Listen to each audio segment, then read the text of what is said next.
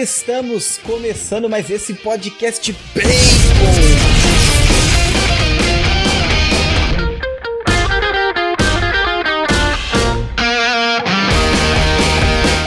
Bem com você? Seja bem-vindo no nosso episódio 60 do Bacon Podcast.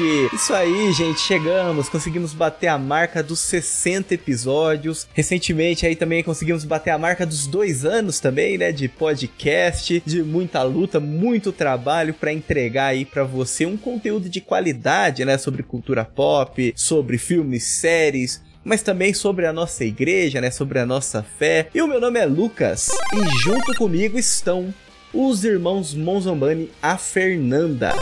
E aí, gente? E além, né, de completar 60 episódios, a gente também tá gravando esse podcast para comemorar uma data muito importante pro país, né? Brasil! Isso aí, isso aí. Também o Bruno. Opa, e aí, beleza? É, são 200 anos da independência, né? A gente tá entrando no ano 200 da independência, ainda não, não comemorou os 200, mas já começou o ano.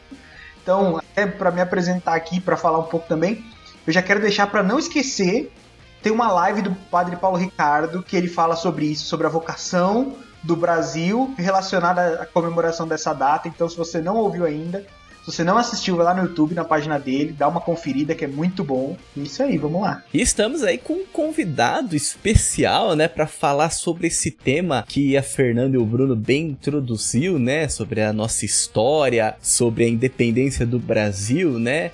Que é o nosso professor Rafael Tonon. Professor, seja bem-vindo ao Bacon Podcast. Muito bem, então olá a todos vocês né, que acompanham aqui o Bacon, é um prazer estar com vocês, né, ainda mais nesse episódio comemorativo né, tão importante aí. Né, então, meu nome é Rafael Tonon, eu sou historiador, sou casado, pai de dois filhos, né, resido em Campinas atualmente, é, leciono para alunos do ensino médio e do ensino fundamental 2. É, sou professor de história, sou professor de filosofia. Minha formação original é filosofia, né? Foi a primeira que eu fiz. Aí depois da faculdade de filosofia eu fiz história. Hoje em dia eu acabo, acabo me dedicando muito mais à história até do que à filosofia, mas tenho formação nas duas áreas. Depois fiz pedagogia também, na época que eu ocupei, né, que eu trabalhei na gestão de uma escola, então acabei estudando pedagogia também. Então já tem 16 anos aí que eu leciono, né, que eu sou professor. Nesses 16 anos, além da experiência de sala de aula, eu já fui coordenador é, de escola, já ocupei assim outras funções dentro, mas nunca deixei a sala de aula, né? Sempre é, me mantive na sala de aula. Sou leigo consagrado da comunidade católica Pantocrator, aqui em Campinas, né, onde eu resido. A comunidade ela foi fundada aqui em Campinas, mas está presente em vários lugares no Brasil, no Peru e na França. Né? A comunidade tem duas casas fora do, do Brasil. Minha esposa também é, é leiga consagrada da comunidade. Sou catequista também, né, na paróquia, enfim, né? E atualmente eu leciono história, leciono filosofia e leciono ensino religioso também. E tenho um trabalho aí também nas redes sociais, sobretudo no Instagram, com história mesmo.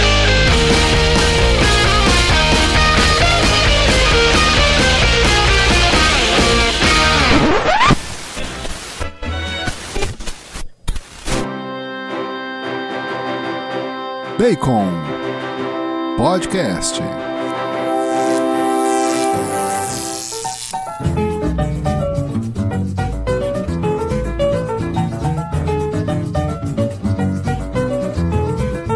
Abri até o perfil no Instagram com este intuito mesmo, de compartilhar conhecimento em história, né? de uhum. divulgar, de mostrar outras possibilidades de leitura da história, de entendimento da história né? Porque infelizmente nem sempre é por má vontade dos professores, né? Mas a, a, o ensino da história, às vezes até pela maneira como as escolas estão organizadas, como o sistema educacional está organizado, é, ele não nos permite construir uma história passo a passo. Então a gente acaba transmitindo em sala de aula, infelizmente, recortes da história. E estes recortes, eles podem, ao invés de ajudar, causar um dano Né? Por quê? Porque se este aluno não buscar por conta própria um conhecimento maior, se ele não continuar aquilo que nós começamos em sala de aula, fatalmente ele vai ter uma compreensão da história igualmente recortada. E aí começam os preconceitos históricos, né, tão comuns nos dias de hoje, em que em qualquer discussão, em qualquer briga de rede social, de Twitter, de, de Face, de até no Instagram a gente vê, né, que o pessoal usa sempre, sempre saca né, o grande argumento. Você precisa estudar história. Quem fala isso é quem menos sabe né, alguma coisa de história, né? Então, é, mas isso se deve um pouco a isso, né? Ao fato de é, no sistema escolar nós não conseguimos, né, é, construir de uma maneira muito completa, né, o, o contexto é, do passado. Né? O que, que é história? É uma tentativa sempre de reconstruir o passado né, da maneira mais fiel possível. E é esse trabalho um pouco que eu tento fazer no Instagram mais livremente, né? a liberdade das caixinhas aí de perguntas, né? No, nos de, até das lives também nos deixam esse espaço para falar mais, para abrir mais. E agora esse ano eu comecei um projeto, né? comecei por enquanto, né? as inscrições já estão encerradas, mas eu comecei um projeto justamente sobre história da Igreja Católica no Brasil.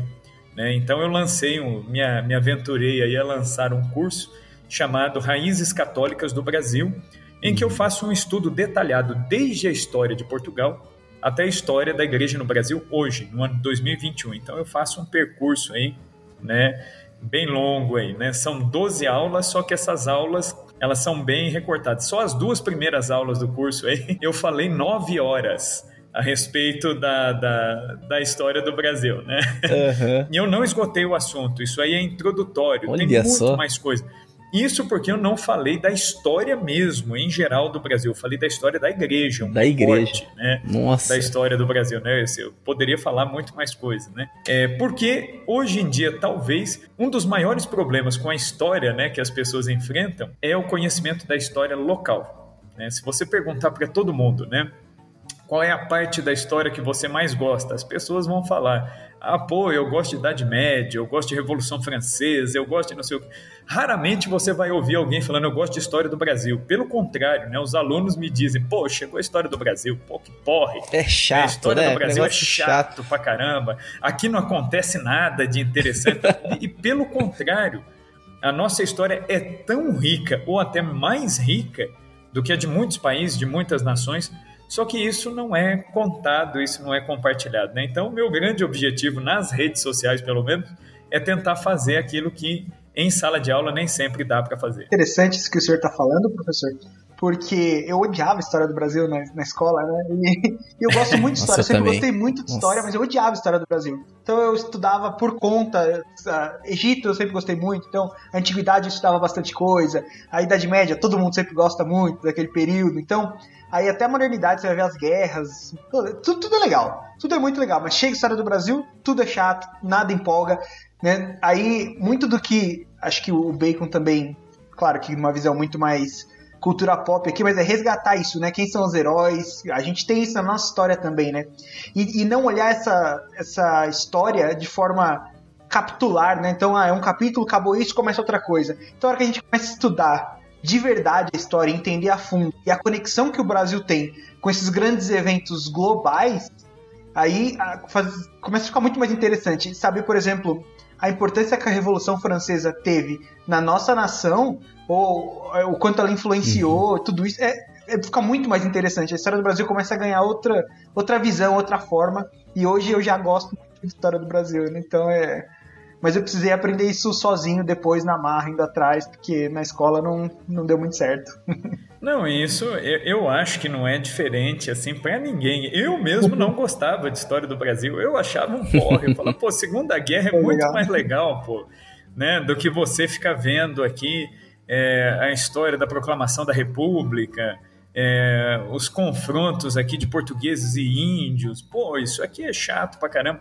Mas por quê? É, eu estava tendo, recebendo ali um recorte do recorte da história e eu, te, eu entendi as coisas totalmente fora de contexto. Então, pô, né, eu acho que eu só fui acordar para isso mesmo, para a importância da, da história do, do Brasil, quando eu comecei a ter contato é, com gente de fora, né? Então é muito curioso, eu não falei aqui, mas eu fui seminarista, né? Eu estudei para ser padre oito anos, né? Depois eu saí, né? Depois eu deixei o seminário. E no tempo de seminário, eu tive um professor que era um padre português, né? E, e, esse padre português, vendo as coisas que ele falava, as coisas que ele contava de Portugal, falava: caramba, alguma coisa está errada, né?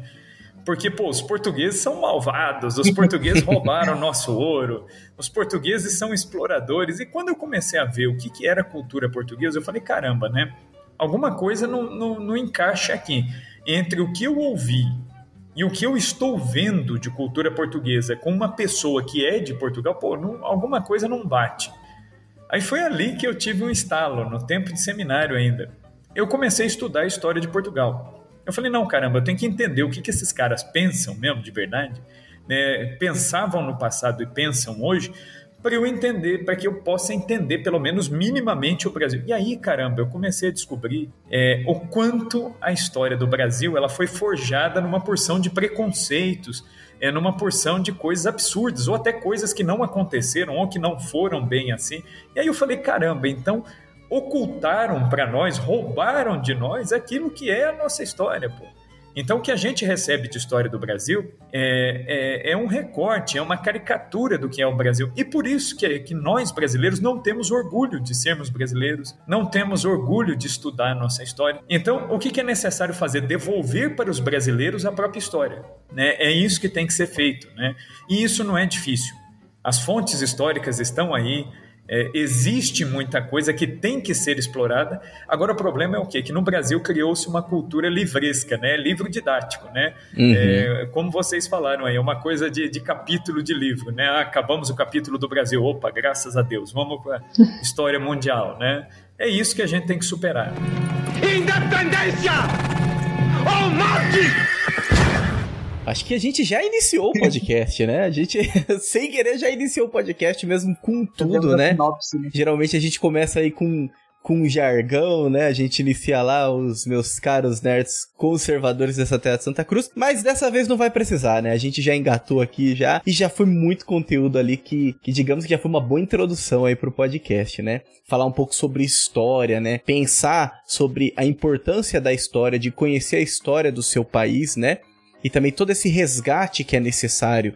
A gente estava falando aqui nos bastidores, né, professor? Hoje, né, existe uma grande influência também desse resgate histórico que a gente está vivendo aqui no Brasil, graças a Deus, que é por conta também da iniciativa Brasil Paralelo, né? Sim, Eles começaram sim. lá, né, desde o Congresso, depois a Última Cruzada, né? E isso foi um resgate, assim. Eu, particularmente, é, antes, né, do, do Brasil Paralelo, né, tinha muita coisa ali que eu não conhecia, tinha muita coisa que eu não tinha ideia e também não tinha muito interesse, né? Eu comecei mesmo a me interessar pelo assunto a partir da Brasil Paralelo, né? Até mesmo porque é, falando de história do Brasil, né? A gente, a nossa referência, a referência que a gente tem da história do Brasil, ela vem muito dos filmes, né? Que é o que a gente estava falando justamente aí no, nos bastidores, é das novelas, né? De é, Dom João VI com o frango, a coxinha de frango no comendo. bolso, comendo, é, tipo, depois o, a dor de barriga, né, em Dom Pedro I,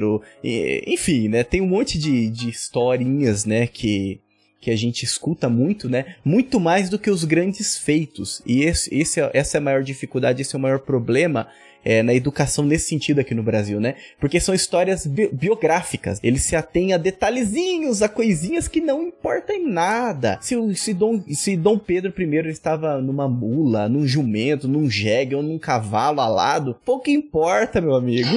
o que é importante é o que aconteceu, o que ele fez e a importância desse feito, né, para nós, né, seja antes e depois.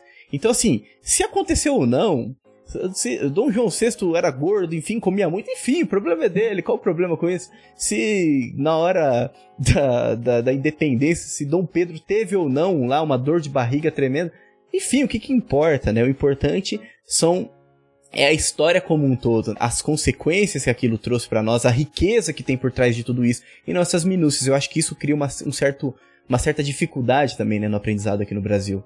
É, é, eu acho assim que até o grande, um dos grandes problemas, né, que aqui no Brasil o que que acontece? Tem um lado bom disso, mas tem um lado ruim. Cada país desenvolve um método de pensamento Se você pegar, por exemplo, os americanos, qual que é o método de pensamento dos americanos? É a cultura rápida. Né? Vocês falam de cultura pop aí, vocês sabem disso melhor que eu. É a cultura rápida. Então, é, por exemplo, até quando você assiste um filme americano, você tem que ter este olhar. Se é um filme histórico contado por um americano, você tem que estar ciente que ele está resumindo. Só que eles fazem isso conscientemente. E, e o americano que assiste um filme, ele sabe, ele está tá consciente disso. Falou, não, aqui no filme está mostrando o fato histórico, mas é um resumo geral, uma visão geral. Beleza.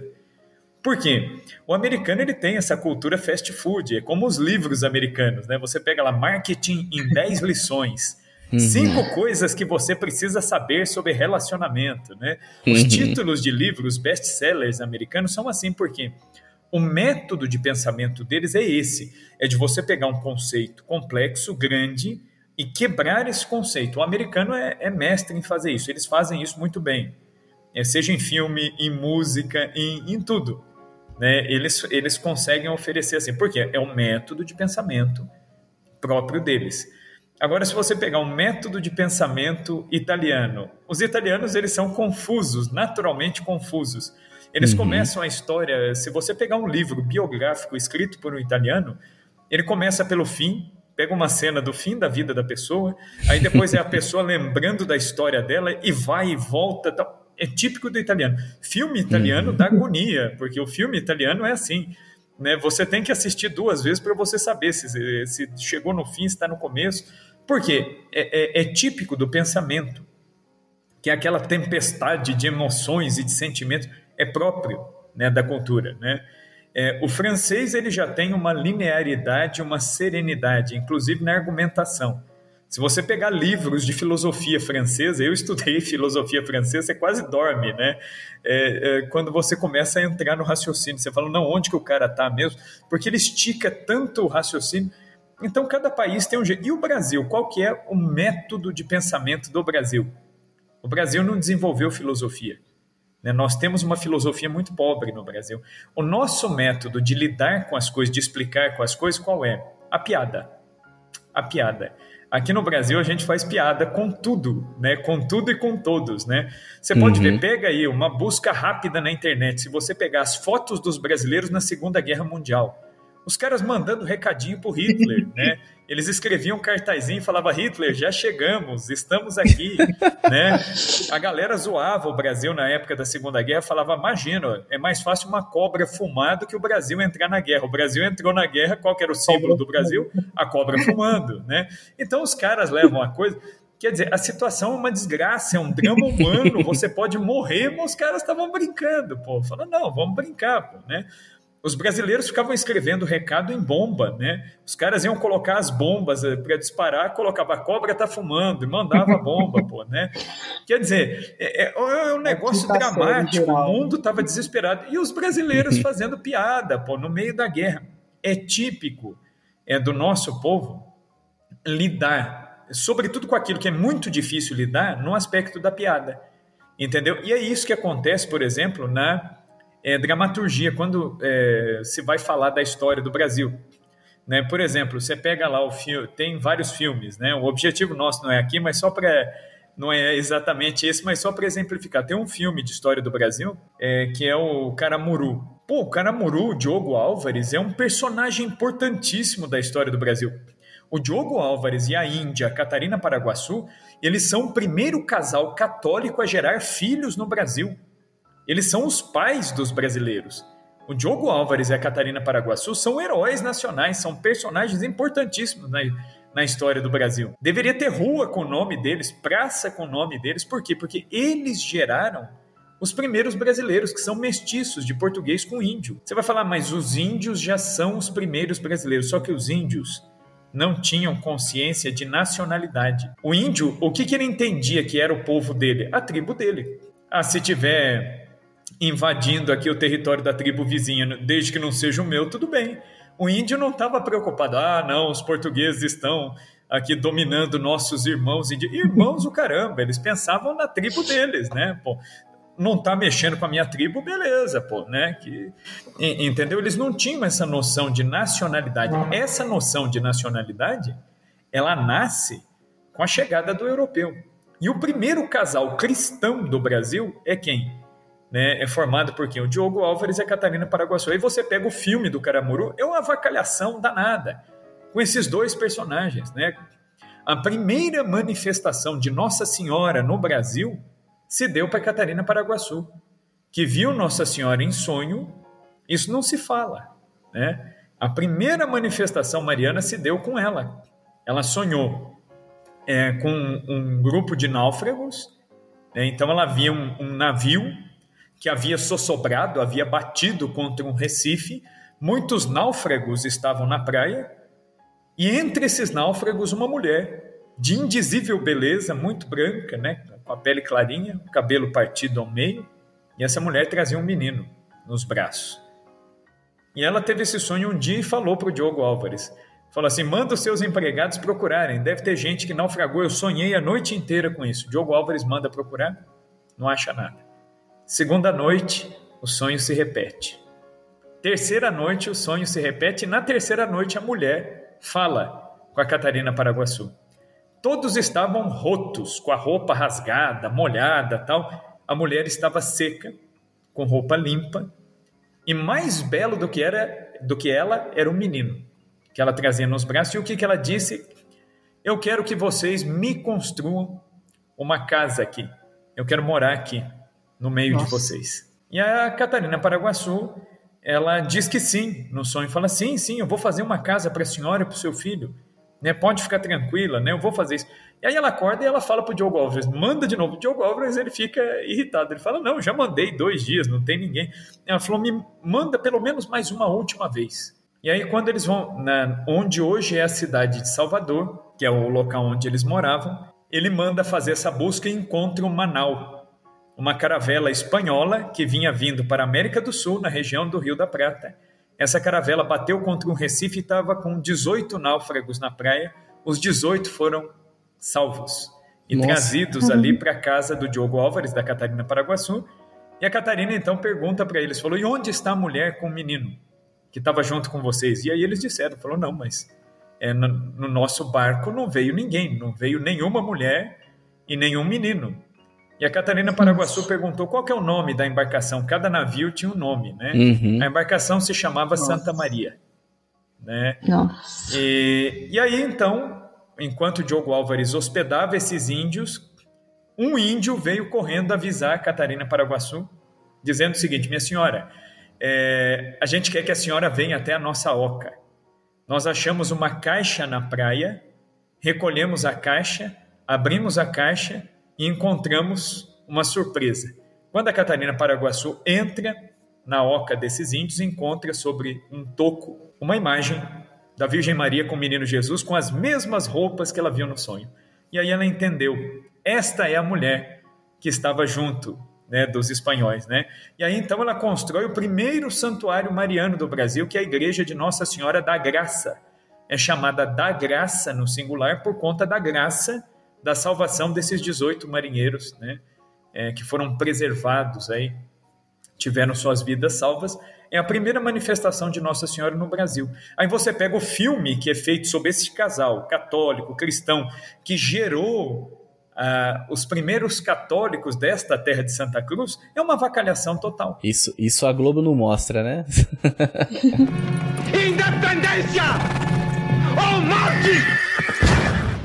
É infiel a história, entendeu? E aí quem assiste aquilo fala: nossa, olha como que o Brasil começou, nossa, uhum. só sacanagem, não sei o que. Pô, aquilo ali é uma leitura baseada no humor, na avacalhação que a Carla Camurati, que é a cineasta, fez é, ali da, da, daquele personagem histórico. O mesmo acontece com o filme de Dom João VI e a Carlota Joaquina, né, que também é outra coisa, que ela, ela faz uma caricatura é, terrível, né? E ninguém mostra, por exemplo, que Dom João VI era um monarca inteligentíssimo. Uhum. Napoleão Bonaparte deixou registrado no seu Sim. diário. Ele diz assim: é o único boa. desgosto que eu vou levar para o túmulo é de ter sido enganado pelo Bragança. O Bragança é Dom João VI, né?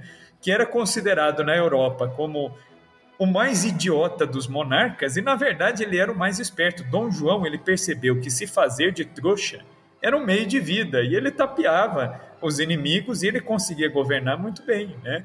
O próprio Dom João, quando falaram, Napoleão vai invadir Portugal, o que, que o senhor vai fazer? E o que, que ele responde para o comandante das Forças Armadas? Não vou fazer nada, né? E aí ele falou, mas como que o senhor não vai fazer nada? Deixa para depois, né? Não é. E aí ele ainda diz para o general, ele fala assim, quando não se sabe o que decidir, a melhor decisão é não decidir nada. né? Então, quer dizer, pô, e ele fez isso, mas na verdade. Mais brasileiro que isso não dá, né? É, pô, mas na verdade, ele estava já de caso pensado. Ele falou: não vou fazer nada, porque senão, se eu fizer, Portugal deve estar tá tomado de espiões de Napoleão. Então é melhor não fazer nada, iludir o Napoleão para que ele pense que ah, Portugal vai se render e na última hora ele se mobiliza Mete e rapa fora e vem para o Brasil, pô. Sim. É o que ele fez, né? E ele foi enganado, né? Tanto é que o que, que Dom João VI fez? Ele, ele enganou de caso pensado, porque o que, que ele fez? Todos os navios partiram do porto de Lisboa. Quando ele tomou uma, uma certa distância, o que, que Dom João VI combinou? ele tomou uma certa distância e ele falou para os almirantes, né? Eu quero que você tome uma distância a ponto de uma bala de canhão não nos acertar. E aí, então, muito bem. Então, quando chegou essa distância, o almirante avisou, falou, Dom João, nós já estamos numa distância de segurança. Ele falou, ah, então ótimo. Então eu quero que vocês ancorem um pouquinho os navios para a gente esperar Napoleão chegar. e aí o almirante falou: pô, mas eh, a gente está fugindo do cara, é um perigo isso aí. Ele falou: não, mas se, a bala de canhão não, não acerta aqui e não tem nenhum navio no porto de Lisboa, então Napoleão não tem como nos pegar. E o almirante não entendeu, falou, mas por que, que ele quer isso? Né? E aí, quando Napoleão chega no alto de Santa Catarina, que é um morro gigante antes de descer para o porto, o que, que Napoleão vê? Ele vê todos os navios com a corte partindo para o Brasil e ele não podia fazer nada. E o que, que Dom João mandou fazer? Mandou a galera acenar, acenar com seus lenços. Falou, vamos dar tchau pro Napoleão lá, ó. Né? E ficou todo mundo acenando Sacaneou. pro Napoleão, né? Sacanagem, ficou né? a ver pô? navios, né? Ele ficou e aí que navios. vem a expressão, né? Pô, fulano ficou a ver navios. Napoleão ficou a ver navios. Ele viu o navio e não pôde fazer nada, pô, né? A bala de canhão, Napoleão nem deu tiro, porque ele sabia que não, não ia atingir, né? E aí ele vai dizer isso quando ele foi preso na última batalha, né, mandado para a Ilha de Santa Helena, ele falou: o único desgosto que eu levo para o túmulo é de ter sido enganado pelo Bragança, é o único que eu não peguei. Né? Inclusive, ele tinha um plano né, de vir ao Brasil e sequestrar Dom João. Por que, que Dom João saiu da Bahia e se estabeleceu no Rio de Janeiro? Por isso. Né? Já havia um plano. Então, Dom João, de bobo, não tinha nada. Sim. Né? Dom João era uma pessoa muito inteligente, era uma pessoa muito piedosa, né? era um homem que rezava muito, o desejo dele era ser monge, né? ele queria ir para a vida religiosa, Dona Maria I, né? chamada Dona Maria Louca, né? ela ficou louca depois de velha, né? mas era, era, foi uma das monarcas mais inteligentes também de Portugal, uma mulher, né? todo mundo fala de, de machismo e não sei o que hoje em dia, né? Portugal e Espanha são as duas nações que tinham as monarquias mais abertas. Eles não tinham problema nenhum em ser governados por mulheres. É diferente da monarquia inglesa, que é admirada até hoje, a monarquia inglesa. Se o rei tivesse dez filhos, o último fosse homem, todas as mulheres eram deserdadas. Quem governava era o último, porque era homem. O homem sempre tem a precedência. Portugal uhum. e Espanha não tinha disso, né? É, nunca tiveram esse problema de serem governados por mulheres, né? Então, é, Dona Maria I fez um trabalho gigante ali em Portugal, modernizou as finanças portuguesas. Dona Maria não deixou Dom João VI é, ir para a vida religiosa, falou: não, você é o herdeiro do trono, você vai ter que casar. e ele não queria casar e ainda arrumaram um casamento é, para ele com uma menina de 12 anos, né, que era Carlota Joaquina, que tinha um gênio terrível dos filhos do rei Carlos IV da Espanha. Ela era que tinha um gênio mais terrível se casou com Dom João VI legalmente, mas não consumou o casamento nos primeiros anos, ela brincava de boneca ainda quando ela casou. Né? Então eles esperaram um pouco para depois consumar esse casamento. Não foi um casamento fácil. Né? O próprio Dom João VI, quando ele vem para o Brasil, por exemplo, ele mandou construir uma casa para ele dentro do Jardim Botânico. E ele deixava a Carlota Joaquina no palácio lá de São Cristóvão e ele ficava na casa do Jardim Botânico porque ele não suportava. Né? Às vezes convivia ali, teve um casamento terrível ela tentou dar golpe de Estado duas vezes, né? E diferente de Dom João VI, a Carlota Joaquina odiava o Brasil.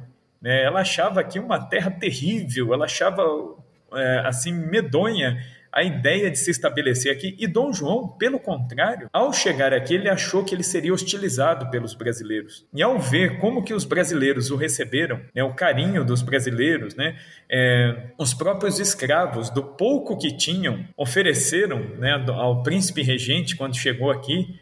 Né, ele foi recebido por um padre mulato, né, coisa que, que em Portugal não se via. Né, o primeiro padre que recebeu Dom João era um padre mulato, né, mestiço, né, baixinho, ele tinha um apelido de padre perereca, né, porque ele parecia mesmo uma perereca, né, parecia é coisa do Brasil, né, o Brasil fazendo piada com tudo, né, até com os padres, né. Então esse padre perereca, ele era meio baixinho, atarracadinho, gordinho assim, né? Ele que recebe Dom João e convida Dom João para entrar numa das igrejas de Salvador para cantar o Tedeum, né, porque chegaram sãos e salvos, né, das tropas de Napoleão. Dom João fez uma promessa a Santo Antônio, né? Santo Antônio é o santo português, né, eles tiveram tempestades, tiveram praga de piolho, tiveram um monte de contratempos na viagem e Dom João confiou a fuga deles para o Brasil a Santo Antônio e chegaram sãos e salvos. Tanto que quando Dom João chegou a Salvador, ele procurou, ele falou: onde que tem uma igreja de Santo Antônio? E em Salvador existe uma grande igreja de Santo Antônio. Dom João mandou investir Santo Antônio, a imagem, inclusive, de Santo Antônio, né, com as insígnias de almirante, comandante máximo da Marinha Portuguesa. As medalhas foram colocadas na imagem de Santo Antônio, foi dado o bastão de almirante a Santo Antônio, foi colocado, e era pago mensalmente o salário de almirante a Santo Antônio. Santo Antônio ele tinha o cargo mesmo, era nomeado pelo rei Caramba. como almirante, né? É, e ele recebia honras militares, inclusive, né? A imagem de Santo Antônio, quando saía em procissão no dia 13 de junho, tinha honras militares. Esse salário foi pago até a proclamação da República. Quando veio a República, Santo Antônio ficou desempregado. Ele foi demitido pelo governo republicano, né? E aí, então, como o governo é laico, Santo Antônio foi tirado aí. Mas isso para mostrar o quê? A devoção da família real portuguesa, né? É, e a catolicidade deles, né? Então, quer dizer, isso é uma coisa que é negada, é escondida, é avacalhada na nossa história e a gente tem que levar isso em consideração. Né? Independência ou morte! Você falou sobre a partida, né, de Dom João e só completando ali, né, brevemente o que você disse também, que nesse processo de enganar ele foi tão inteligente, né, de enganar o Napoleão, porque para você dominar, né, um país, né, para Napoleão dominar um país, é claro, Napoleão que vem ali também da Revolução Francesa. Então tem todo um processo anterior, né, da Revolução Francesa que, que gera tudo isso, né, toda essa problemática que a gente não vai entrar fundo aqui, né, mas que daria um bom podcast. Mas daí o Napoleão, ele ele ele vai, né, e o, o, Dom João, ele é tão inteligente porque ele sabe que para ele dominar, para ele conquistar aquele país, ele precisa tomar a capital, né? Sim. Então ele transfere a capital pro Brasil. Então, tipo, olha, você quer dominar, você quer tomar Portugal? Então você vai ter que atravessar o Atlântico, amigão. E sem contar que para atravessar o Atlântico eles iam, iam, ter que enfrentar também os ingleses, né? E encontrar também. É, na verdade ele amarrou os ingleses, né? Porque os ingleses não queriam ajudar na fuga e aí Dom João falou: olha, Napoleão decretou bloqueio continental. Ninguém podia comercializar com vocês ingleses. Nós, portugueses, nos mantivemos fiéis a vocês. Agora é a hora de vocês retribuírem. Uhum. Por causa de vocês, ele jogou a culpa no colo dos ingleses. Por causa de vocês, né? Que com quem tá, a gente fez o comércio é que Napoleão está nos atacando. Vocês têm que nos escoltar para o Brasil. A Inglaterra veio escoltando a família real. E aí o que, que ele fez? Ele falou, bom, então em troca né, de toda essa deferência né, que vocês nos deram, ele nomeou um governante inglês para Portugal. Então, quer dizer, ele ainda jogou a bomba no colo da Inglaterra, porque nomeando um inglês, a marinha inglesa, que era a mais poderosa do mundo, que Napoleão inclusive não conseguiu vencer, ela passou a, a tomar conta ali de Portugal na ausência de Dom João, ele foi espertíssimo, ele não perdeu Portugal e transferiu o reino para cá. Então, quer dizer, né?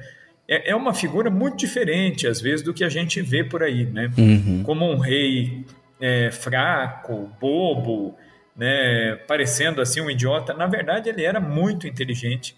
Era um homem de uma cultura muito vasta. Dom João, ele lia muito e rezava muito, né? Agora também é verdade que ele comia muito, isso é verdade, ele gostava mesmo, né? Isso aí é verdade também. A gente não é acostumado, né, a ouvir falar como, São, como o Dom João era tão inteligente. Tanto que quando a gente, é, principalmente quando eu estudei no, logo no ensino médio, é, eu tinha muitos amigos que falavam assim, nossa, eu queria ter sido é, colonizado por, pela Inglaterra, porque a gente seria os Estados Unidos. Sempre tem essa comparação, uhum. né? É, e, e o, o, povo brasileiro tem uma tendência, parece, de se desvalorizar, de se tratar como se o Brasil não prestasse, como se nossos governantes não prestassem, como se é a síndrome do cachorro, né? Tipo, o cachorro vira lata. Então, quando fala dos outros, então, ah, é o grande Estados Unidos, é a grande Inglaterra, a grande França da Revolução é, Industrial, mas Portugal não presta. É, até a Espanha, a grande Espanha, mas Portugal não presta, Brasil não presta. É, e a gente vê que, na verdade, não é isso, né? A gente vê tanto é, Dom Pedro como agora Dom João também, que foi de uma, de uma inteligência é, gigante que, meu, venceu Napoleão. Ele foi um dos poucos governantes pode falar que não perdeu para Napoleão. É, mas a gente fica com essa síndrome de, de cachorro vira-lata falando que não, queria ter sido colonizado pela Inglaterra. Se a gente fosse colonizado pela Inglaterra, nós não seríamos Estados Unidos. A gente ia ser protestante ainda por cima. Então, não sei se é, é, é uma boa é ideia. É porque não, porque não é matemática isso, né? Tem gente que pensa assim, não, a, a, gente ouve isso na escola. Eu ouvi isso na escola, me deu um trabalho desgraçado para eu me desfazer dessa, dessa teoria uhum. que eu ouvi na quarta série, né? Aquela coisa de que não, existiam colonizações de exploração e de povoamento. A colonização uhum. de povoamento gera países ricos. Olha os Estados Unidos, foi uma colonização de povoamento. Agora, o Brasil foi uma colonização de exploração. Nós somos pobres, miseráveis hoje.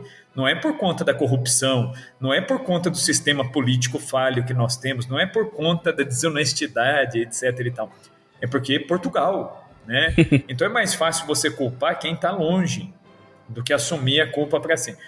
Como se é, ser colonizado por um país que hoje é de primeiro mundo necessariamente geraria outro país de primeiro mundo também. Não. Né? Basta a gente pensar. A Holanda é um país de primeiríssimo mundo hoje em dia. A Holanda colonizou o Suriname, que tem o IDH mais baixo da América inteira. O Suriname é miserável. Sim. Né? O Suriname não tem saneamento básico em mais de 70% do país. É, é a antiga Guiana holandesa foi colonizado por país de primeiro mundo, protestante, e era uma colonização de povoamento. Olha que coisa, né? Então, pô, falhou, né? Agora, se você olhar, os holandeses também colonizaram a ilha de Manhattan. Pô, mas lá é rico. Então, Sim. o que deu certo em um lugar não necessariamente dá certo em outro lugar. Entendeu? Então não é uma uma matemática assim, ah, você aplicou a fórmula, o resultado vai ser sempre o mesmo. Não né? No, não necessariamente.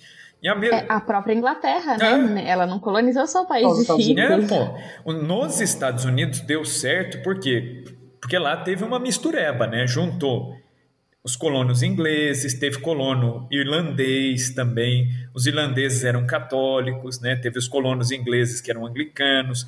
Teve a cultura indígena americana que também se fundiu ali. Então, são vários elementos que geraram o que hoje são os Estados Unidos. Né? Não é uma coisa, ah, não, é a Inglaterra que fez. A também veio muito rápido, não estou nem para colocar na conta da Inglaterra, o crédito é deles. Os Estados Unidos cresceu independente. Sim, sim. Sim, e é coisa deles, é um negócio deles, eles geraram, né? Se você olhar, por exemplo, a Constituição Americana, eu não concordo com um monte de coisa que tem lá, é uma Constituição liberal pra caramba. Porém, é uma Constituição que deu certo. Por que, que ela deu certo? Porque ela partiu da vontade do povo. Se você olhar a Constituição americana, é a mesma. Pô, os caras ficaram independentes em, em 1776, 4 de julho de 1776. Qual é a Constituição do país? É a mesma. Por quê? Porque ela partiu da vontade do povo. Aquilo que parte da vontade do povo, pô, dá certo, pô, não tem como dar errado. As pessoas quiseram. Né? E os americanos que vivem hoje, eles olham para trás e falam, pô, são os nossos bisavós, nossos trisavós, a nossa família quis isso aqui, né? E é isso que é feito. Pô, então, beleza, funcionou. Agora você olha para o Brasil. Nós já estamos na sexta Constituição, já escrevemos seis vezes o documento. Significa o quê? Que deu errado, pô. né? Deu errado, porque se a gente olhar para as leis aqui no Brasil, elas não partem da vontade do povo. Elas partem de interesses de grupos né? É por isso que dá errado, pô, né? Então não é culpa de Portugal, né? Tem coisas que tem muito mais a ver com, com, com a gente aqui, com os rumos que nós demos aqui na coisa, né? Na, na história, né? Então a coisa não é bem assim. Então a gente precisa desconstruir um pouco esses mitos aí para hum. entender a história do Brasil sem preconceito, né? e vê sim que nós temos uma origem grande, nós temos uma origem nobre e, sobretudo, nós temos uma origem católica, cristã. Isso está na nossa raiz.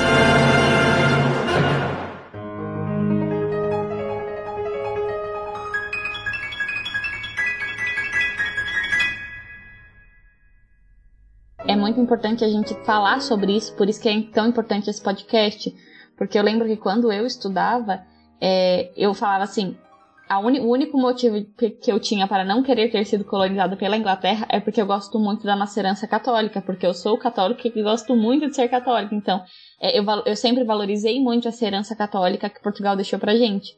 Mas agora, é, graças ao Brasil Paralelo, ao trabalho do senhor e de tantas outras pessoas, a gente consegue é, ver mais a realidade do nosso país, né? A herança católica, sim, muito importante, muito bonita, que eu nem sabia que era tão bonita assim na época, é, mas a herança também de, de nação, a herança que tem, é, que nós temos heróis, nós temos é, em quem em quem se espelhar, né? Nós temos uma história muito bonita, uma história muito rica.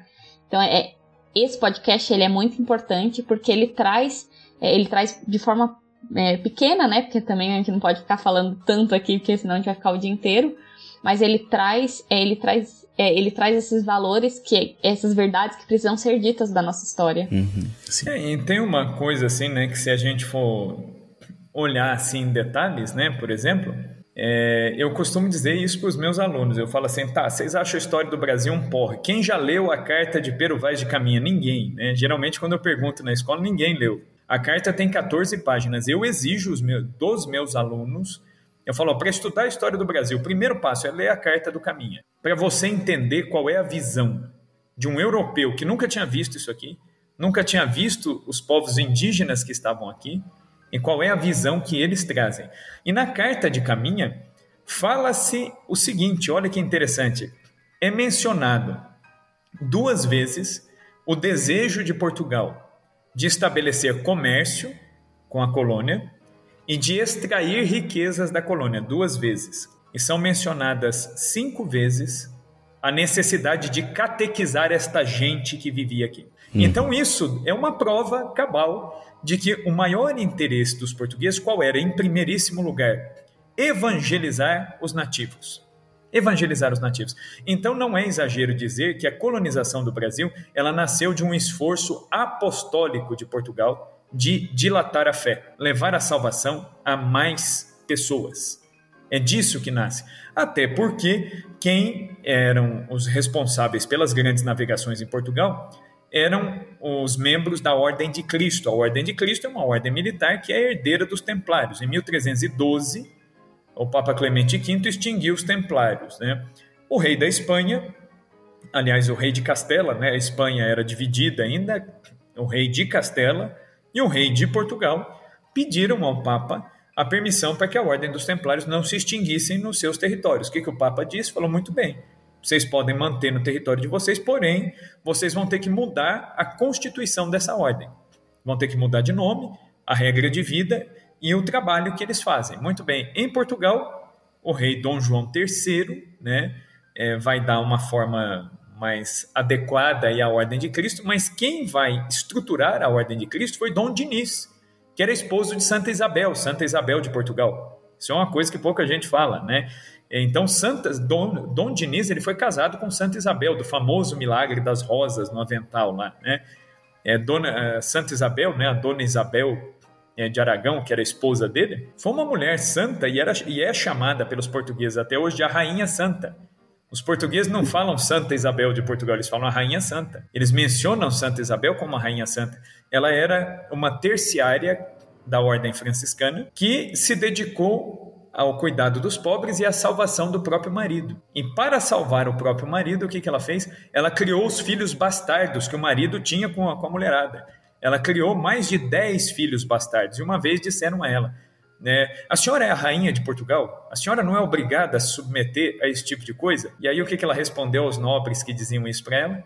Se eu não educar essas crianças, essas crianças poderão se perder e não ir para o céu, e a culpa será minha. Eu não posso deixar que o pecado do pai afete os filhos, então eu crio como os meus filhos. E ela educou os filhos bastardos do marido Quando Dom Diniz morreu, ela conseguiu a conversão do marido já antes da morte.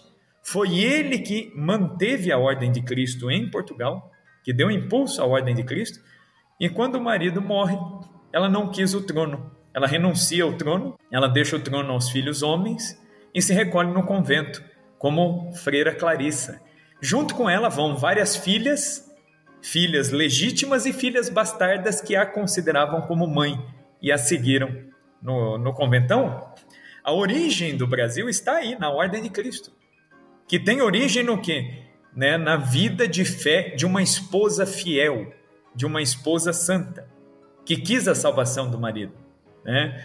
É, e, e, a gente pode dizer que o Brasil nasceu até antes disso, porque quando Portugal nasceu, Portugal nasceu onde? Na Batalha de Ourique, onde Dom Alfonso Henriques teve uma visão de Cristo que disse para Dom Alfonso Henriques, né? Você deve expandir a fé católica em todo o novo reino. Eu te darei a vitória. Você deve expandir a fé católica no seu reino e em todos os territórios que a providência divina ainda irá confiar a Portugal. Jesus já estava falando de nós. Olha só. É, isso no ano de 1139, na Idade Média. Nem se pensava em descobrimento do Brasil. E Jesus já falou para Dom Alfonso Henriques que a providência divina confiaria outros povos e territórios a Portugal. E que Portugal tinha a missão de levar a fé. E Portugal levou isso a sério.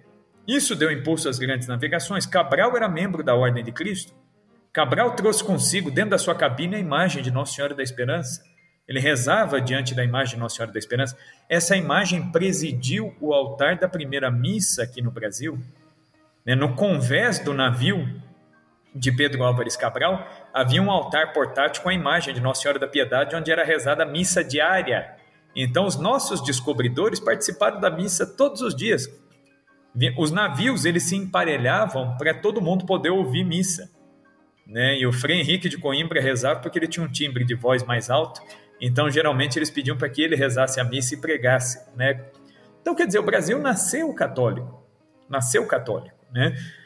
E quando eles chegam aqui, eles chegam em que dia? Dia 22 de abril, a oitava da Páscoa, a maior festa cristã, né? Então, se a gente pensar, a oitava da Páscoa, a oitava da Páscoa ainda é como se fosse ainda o dia de Páscoa, né? É uma, uma uhum. festa só, né? É na ressurreição de Cristo. Cristo que renasceu, né? Que ressurgiu da morte, venceu a morte e é justamente nesta festa da ressurreição é que Cristo chega, aparece nas terras brasileiras, trazido por Portugal. Porque, enquanto o senhor ia falando, eu fiz um aqui na minha cabeça, porque o Cristo que apareceu para Dom Afonso Henriques foi o Cristo crucificado, né?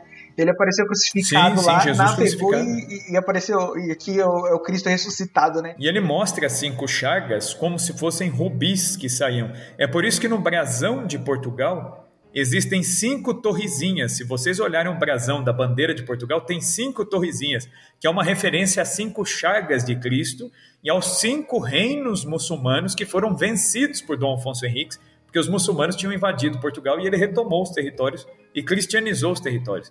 Né? É uma referência a essa visão de Dom Afonso Henriques, está na bandeira de Portugal. Né? E a bandeira de Portugal, durante muito tempo, foi a nossa bandeira. Então, nós nascemos né, com o nome de Terra de Santa Cruz, e sob o signo das cinco chagas de Cristo. Né? Então é assim que, que, que, o Brasil nasce. Né? Independência ou morte! A primeira comemoração militar em terras brasileiras, o que, que foi? Foi o troar dos canhões. Né? O Pedro Álvares Cabral, que era o comandante da expedição, ele mandou que os militares ficassem posicionados em alto mar enquanto a missa era rezada né, ali em Santa Cruz de Cabralha, né, em Porto Seguro, e no momento da elevação da hóstia consagrada, quando o Santíssimo Sacramento, quando Jesus baixou do céu à terra, sobre os altares do Brasil na primeira vez, Pedro Álvares Cabral mandou troar os canhões, né? Os primeiros disparos de canhão nas nossas terras foram para saudar Jesus sacramentado. Né? Então, quer dizer, o Brasil nasceu assim. A missa, né? É, os índios não foram obrigados a comparecer à missa. Eles foram à missa porque viram e é interessante que o Pero Vaz de Caminha relata isso. Eu, quando eu li isso a primeira vez, pô, deu vontade de chorar de ver isso aí. Eu falei, caramba, né? Que um, um dos pajés da tribo, né, dos tupis, ele mostrava para os outros índios, enquanto Frei Henrique de Coimbra rezava a missa, ele mostrava, apontava para o altar e apontava para o céu. dizendo para os índios: está lá, ó, é o Deus deles, né? Está ali e vem de lá, né? E, e, e os portugueses se comoveram de ver aquilo. Falou, olha, eles entenderam, né, que o que nós estamos fazendo aqui diz respeito a Deus. Diz respeito a Deus. A segunda missa foi rezada no dia 26 de abril, quando Cabral manda derrubar uma árvore e fazer uma cruz que os índios fizeram questão de ajudar a carregar e de ajudar a plantar no chão. Essa cruz ela foi benzida pelo Frei Henrique de Coimbra e os portugueses foram venerar essa cruz quando beijaram o madeiro desse cruzeiro. Os índios viram e não eram cristãos e também fizeram fila para beijar a Santa Cruz.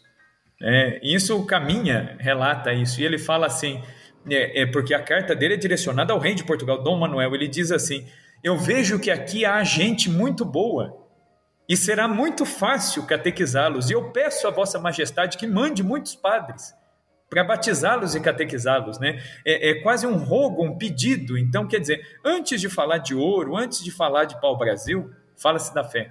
E isso se manteve, né? É, e aí quando a gente fala do Brasil, porque o Brasil, enquanto ele foi colônia, o Brasil era a mesma coisa que Portugal.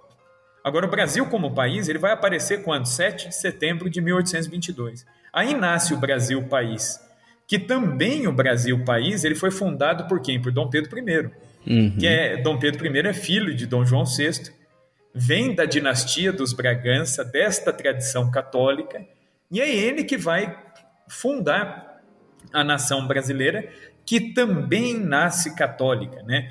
É, ele não, Dom Pedro, ele não joga fora essa tradição católica. E o que, que o pessoal foca na história? Né? Nos pecados pessoais de Dom Pedro, né? nas amantes que ele teve, ele teve mesmo. Né? Dom Pedro, ele teve, historicamente falando, ele deve ter tido em torno de 22 filhos, contando os reconhecidos e os bastardos. Né? É, então ele teve mesmo uma vida, é, moralmente falando, muito complicada, né? era uma pessoa muito atormentada pelos seus próprios vícios, os seus próprios erros, mas é uma pessoa que tentou acertar, como todo mundo, né?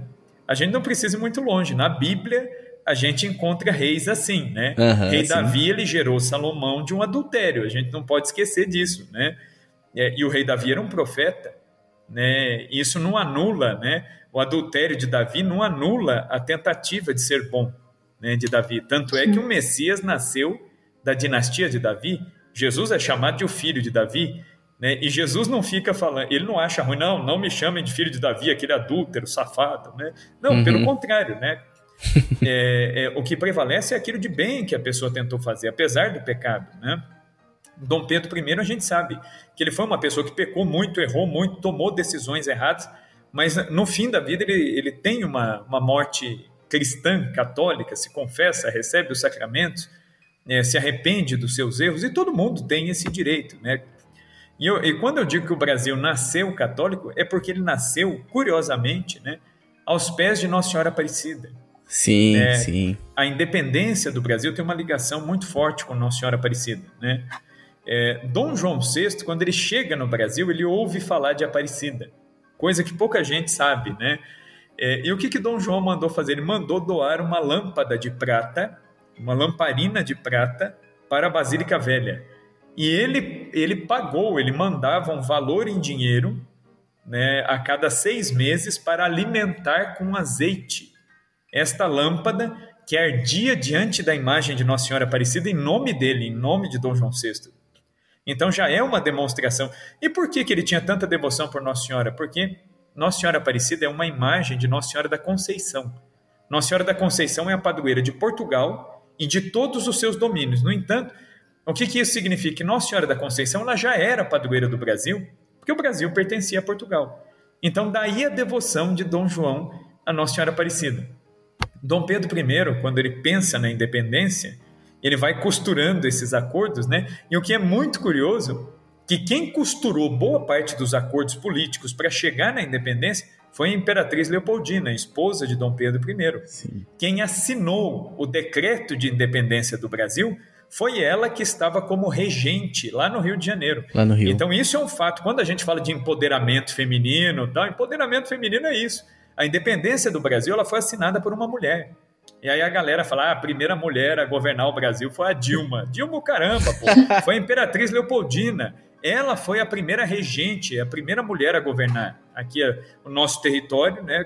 E antes dela, Portugal teve rainhas, mulheres que governaram o Brasil. A Imperatriz Leopoldina, né? Depois ela que vem também da, da casa de Habsburgo, né? Da Áustria. Era uma casa que educava já as mulheres para isso, né? Sim. Então elas já eram cultas mesmo. E também é, tem um, algumas passagens interessantes ali da, da independência, né? Que acontece lá a Revolução do Porto, né? Aí daí é, Dom João volta, aí Dom Pedro também tem que voltar, mas daí ele, ele fala, olha, eu, vamos, é, eu, não, eu não posso eu, eu volto, mas a minha esposa ela não pode ir porque ela tá grávida, né?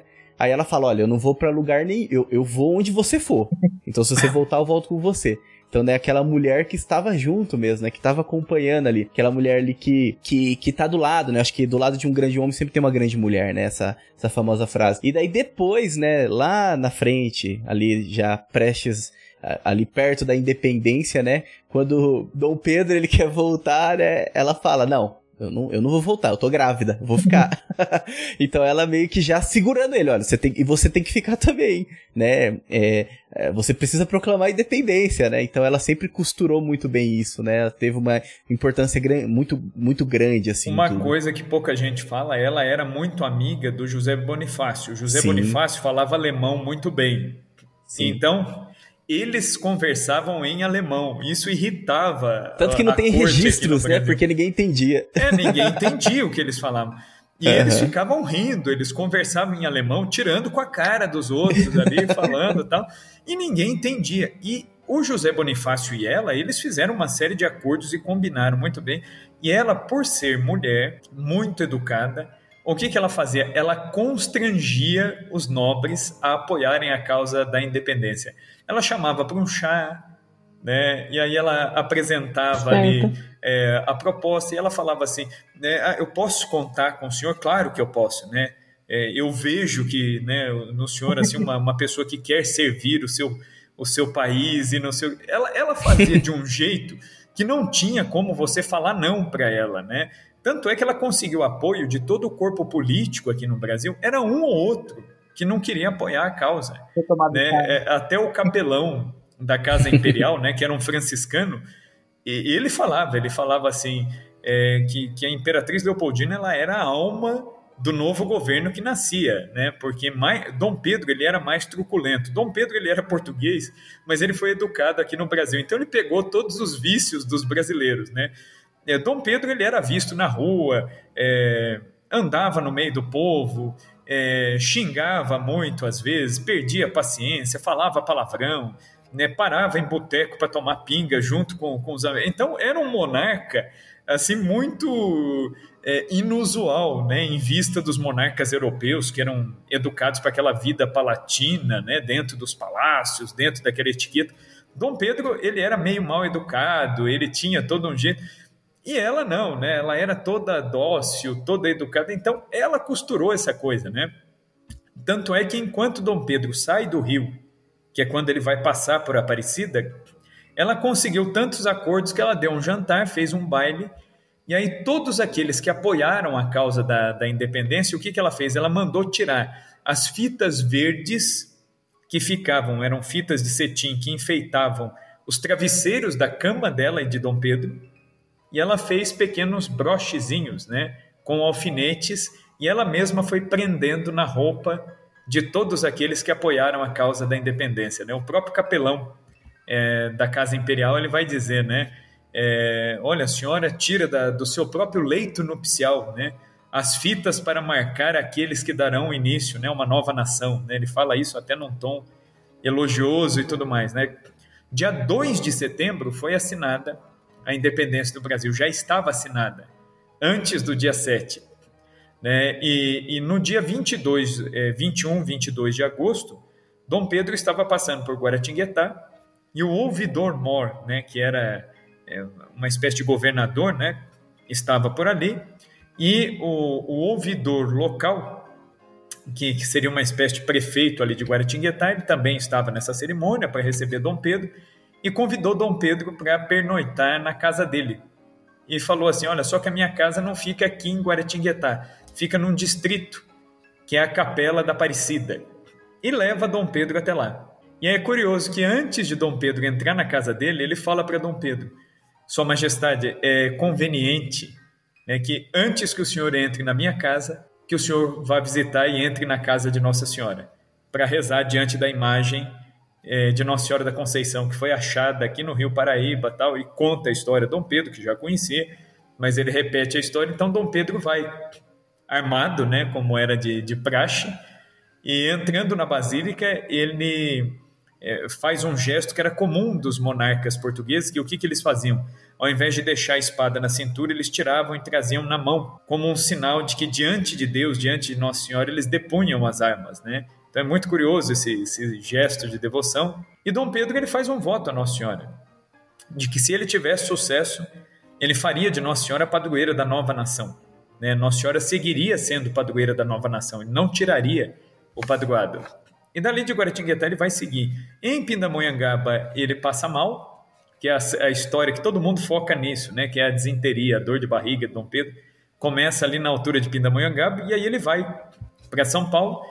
Em São Paulo, quando ele entra na fazenda Ipiranga, é, é, que ele recebe a notícia de que as cortes de Lisboa tinham ordenado o retorno dele e estavam tirando uh, os títulos dele e a autoridade dele sobre uh, o território brasileiro. Então, Aí ele percebeu que já não adiantava mais nada, e aí é independência ou morte mesmo. E aí vem uhum. a independência do Brasil. É, quando vem essa independência, ele não se preocupou muito em proclamar Nossa Senhora Aparecida legalmente como padroeira, porque, como o Brasil era um território naturalmente nascido de Portugal, Nossa Senhora da Conceição já era padroeira natural. Aí ele pede o reconhecimento de um segundo santo, né, que ele vai escrever ao Papa Leão XII, e vai pedir ao Papa que eleve São Pedro de Alcântara, que era o santo de devoção da família real portuguesa, inclusive era o nome dele, né? ele se chamava Pedro de Alcântara, por essa devoção que Dom João VI, Dona Maria I tinham em relação a São Pedro de Alcântara.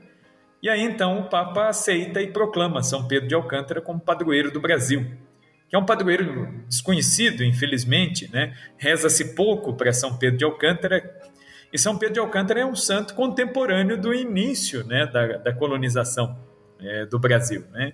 Foi confessor e amigo de Santa Teresa d'Ávila, de São João da Cruz, e contemporâneo de tantos outros santos, né? São Felipe Neri, Santo Inácio de Loyola, São Félix Cantalice, São Roberto Belarmino, são todos santos contemporâneos, né? Grandes santos, né?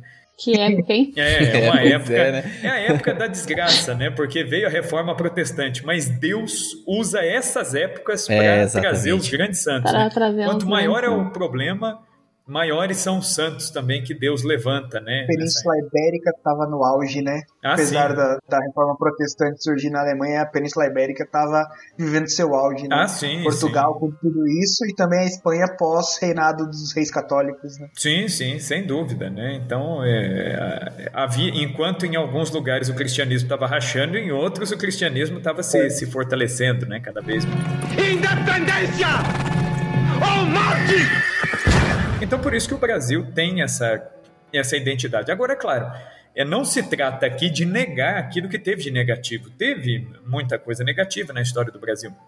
Só que aí a gente tem que separar também o joio do trigo, né? Porque às vezes o pessoal fala, a igreja apoiou a escravidão, a igreja apoiou aquilo. Não. Aí daria assunto para outro podcast, né? Uhum. Que é a relação da igreja com a escravidão. Mas eu desafio quem fala que a igreja apoiou a escravidão, eu desafio a encontrar um documento papal, umzinho, que diga pode escravizar. Nós apoiamos a, escraviza a escravização. Não existe, né? Não existe, né? Eu chamo para briga só quando eu sei que eu vou bater. Né? Então, por isso que eu estou dizendo, né? É, acha um documento, não tem, não uhum. tem. Agora você vai achar vários documentos proibindo a escravidão. Né? Inclusive a escravidão dos índios. Aí você vai falar, pô, mas aqui Portugal escravizou os índios. Sim, Aí você tem que pensar no seguinte: a igreja, o que é a igreja católica? A igreja católica é uma instituição e tem muitos membros e tem muitos filhos. A hierarquia nunca aprovou. Nunca. Agora, houveram os pecados pessoais dos filhos da igreja. Uma coisa são os pecados pessoais dos filhos da igreja, outra coisa é o que a igreja ensina.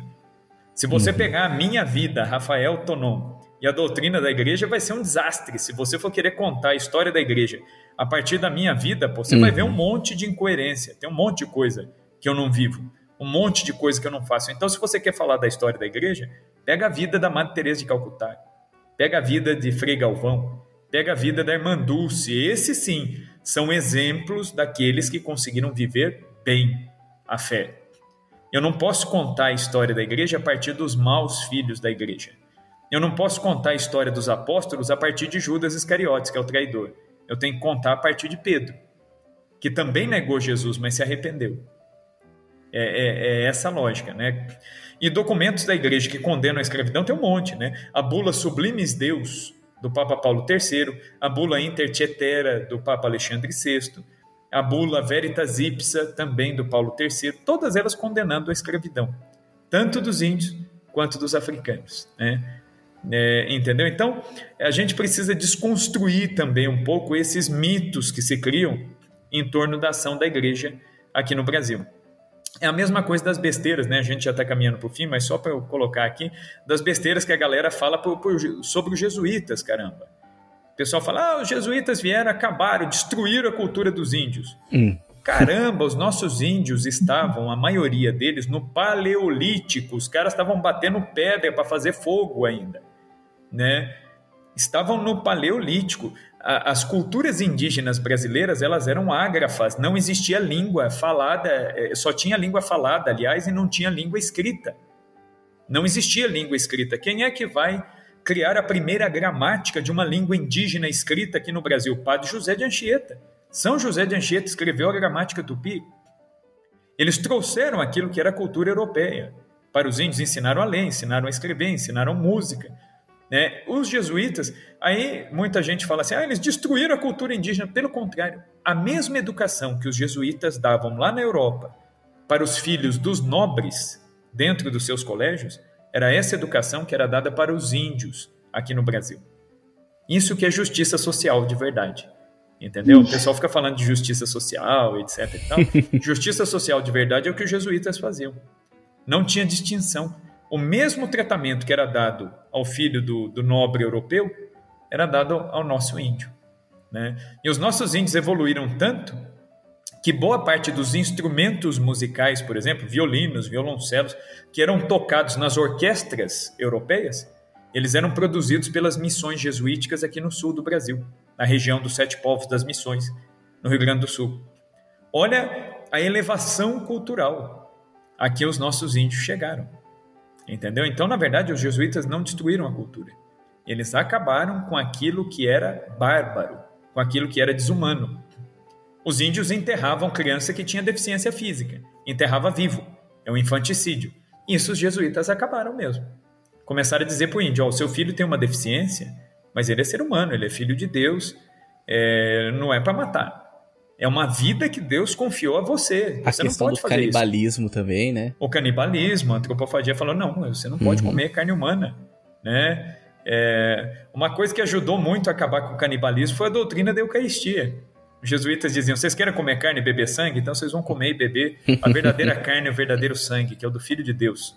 Né? Olha aí. É, então, quer dizer, pô, os jesuítas fizeram um trabalho de humanizar essas pessoas, de ajudar essas pessoas a evoluir, a avançar. Acabaram com a poligamia. Falaram, não, você não pode ter várias mulheres, né? Por que, que o índio, homem, pode ter várias mulheres e a mulher que tem mais de um homem ela é morta nas tribos indígenas? Né? Então, cadê? Né? Cada, é, é, onde que está aí a questão da dignidade aí, né? Não, então você vai se unir a uma mulher. É a sua mulher, são os seus filhos. Você vai se dedicar à sua família. Né? E durante 300 anos aqui no Brasil, as únicas escolas que existiram no Brasil eram as escolas dos jesuítas. Quando o Marquês de Pombal, desgraçadamente, expulsou os jesuítas de Portugal e também daqui do Brasil, o Brasil deixou de ter escola. Isso foi um atraso cultural irreparável na história do Brasil. E aí, quem são os espertões da história? Os iluministas, né? Que vieram para tirar tudo da mão da igreja, porque a igreja era obscurantista, medieval, a igreja era contrária à ciência. Pois é, é justamente um governante iluminista, que é o Marquês de Pombal, que acabou com as escolas no Brasil e destruiu tudo que existia de produção cultural. Olha que iluminado pela razão que essa criatura era, né? Então, quer dizer, quem que são os verdadeiros vilões nessa história? É isso que a gente tem que pensar. Independência ou morte! Eu tava até lembrando aqui, né, de uma pensando assim, né, na, na independência também, na festa da pátria, né? Eu, eu tava lembrando uma vez, né, lá no, Lá no Rio de Janeiro, no Largo de Santo Antônio, né? O Frei lá, né? O Frei, Frei Alamiro tava me apresentando, né? O, o convento, tava vendo lá os lugares. Aí uma hora ele parou assim, tinha uma mesa, uma sala bonita, assim, uma mesona tal. Falou assim: olha, aqui foi onde aqueles que eram pró né, a independência conspiravam. Leopoldina, José Bonifácio, onde até mesmo Dom Pedro I se aconselhava com o Frei Sampaio, é, Dom João também, né? Eu olhei assim, o quê? Aqui?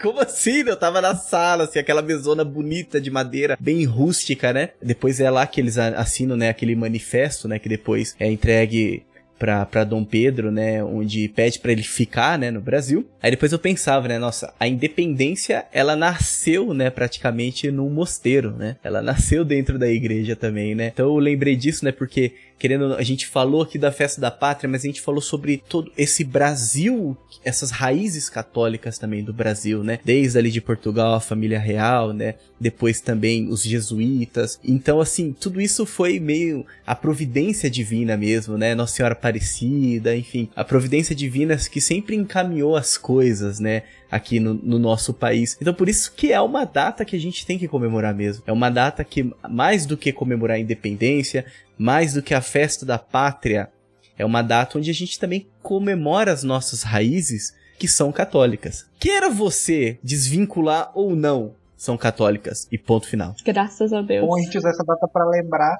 que a gente tem que rezar muito pelo nosso Brasil, né? Vamos aproveitar que nossas raízes são católicas e vamos rezar sempre pelo nosso país, né? É, e lembrando, né, a festa de Nossa Senhora Aparecida, antigamente, ela era no dia 7 de setembro. Olha! Né? É, é, por ser a padroeira do Brasil, então comemorava-se no dia 7 de setembro. Né? E uma outra coisa que pouca gente lembra, os países, isso é um ensinamento de vários santos da igreja. Cada país tem o seu anjo da guarda. E o dia do nosso anjo da guarda, o anjo da guarda do Brasil, é o dia 7 de setembro. Então é, é bom para a gente lembrar e rezar para o anjo da guarda do Brasil. Uhum. Olha. Né? Porque existem anjos é, da guarda para pessoas, mas existem anjos da guarda também para países, para estados e para cidades. Então é importante a gente rezar para o anjo da guarda do Brasil, né, para que interceda aí pelo Brasil, para que cuide do Brasil, e os nossos padroeiros. Né? Nós temos Nossa Senhora Aparecida, temos São Pedro de Alcântara. Nossa Senhora Aparecida é a padroeira principal, né? porque foi por proclamação pontifícia, que aí supera a, a proclamação é, simplesmente da autoridade estatal. Só que Nossa Senhora Aparecida, a gente tem que lembrar que ela também tem um reconhecimento do governo republicano. Né? Em 1980, o presidente do Brasil, que era o general João Batista Figueiredo, ele reconhece por decreto presidencial, a presidência da República reconhece Nossa Senhora da, a, da Conceição Aparecida como padroeira do Brasil. Então ela é padroeira canonicamente e legalmente também, né? E além disso, em 1967, né, as Forças Armadas Brasileiras, a Aeronáutica, a Marinha e o Exército, conferiram a Nossa Senhora Aparecida o título de Generalíssima das Forças Armadas Brasileiras. Então, Nossa Senhora Aparecida e não é simplesmente um título honorífico, não. Nossa Senhora ela tem patente militar, do mesmo jeito que Dom João é, deu a patente militar a Santo Antônio, Rapaz, os militares Santo Antônio deram... tem patente, imagina Pois senhora, é. Né? Nossa Senhora Aparecida ela tem a patente e existe até o diploma, né? É, que foi dado à Nossa Senhora Aparecida, é guardado.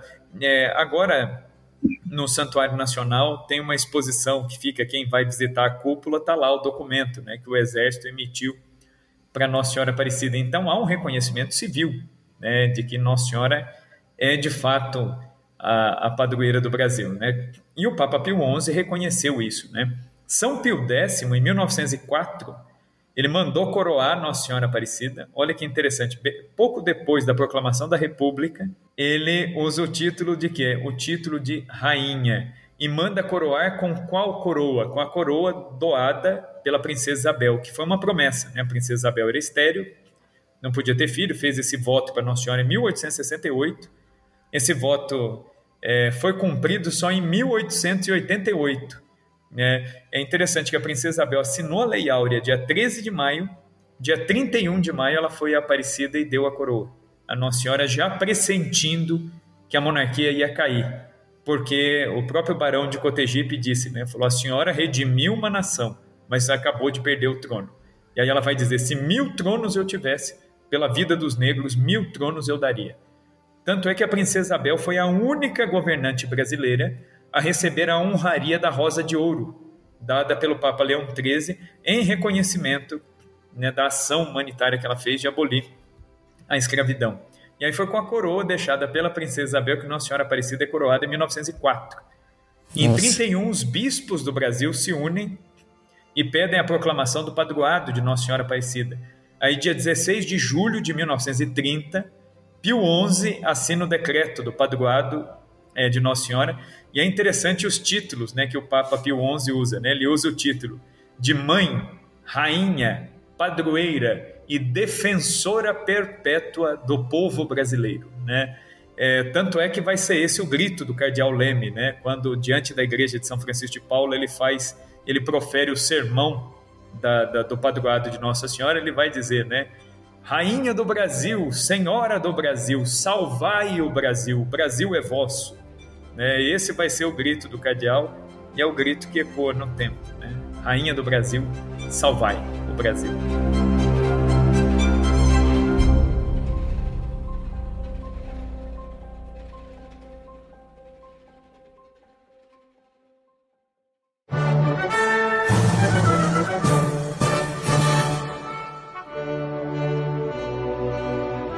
Que podcast, hein? Caramba! Que aula, né? Bonito, Que bonito. aula, que catequese e que experiência com Deus, né? Eu acho que é, acho que é isso que resume aqui esse episódio. E você, né, que tá ouvindo, provavelmente, pode ser que você esteja ouvindo no dia 7 de setembro mesmo, né? Espero que eu consiga entregar esse episódio até lá, né, editar. Mas se você ouvir um outro dia também, lembre-se de rezar pelo Brasil. Então, pedir a intercessão do anjo da guarda. Nós estamos também na quaresma de São Miguel. Se você não está rezando a quaresma, reza a quaresma, né? Depois você repõe os outros dias. Porque mais do que nunca nós, o nosso país precisa de muita oração. Se você vai se manifestar, vai, né? Vai mesmo. Mas antes, reze, né? Eu acho que antes de mais nada, a gente precisa rezar. Então é isso, né? Muito obrigado, professor. Olha, professor, Imagina só. quero te ver mais por aqui, hein? Sim. Mas te um combina, por favor, né? Nossa, nós queremos, né? Pra falar de. Você foi falando, eu fui pensando, caramba, isso aqui daria um tema muito bom, isso aqui daria um tema muito bom, isso aqui. Uhum. E, tipo, tem muita coisa que dá pra gente falar, né? Seja sobre o. tema de podcast, dá pra fazer filme, dá pra fazer série, dá pra fazer tudo aí. Exatamente, exatamente. Mas muito obrigado mesmo pela sua disponibilidade, por todo o conhecimento também disponibilizado. Acho que foi muito enriquecedor pra nós, né? Também pros ouvintes, tá bom? Muito bem. Eu que agradeço aí.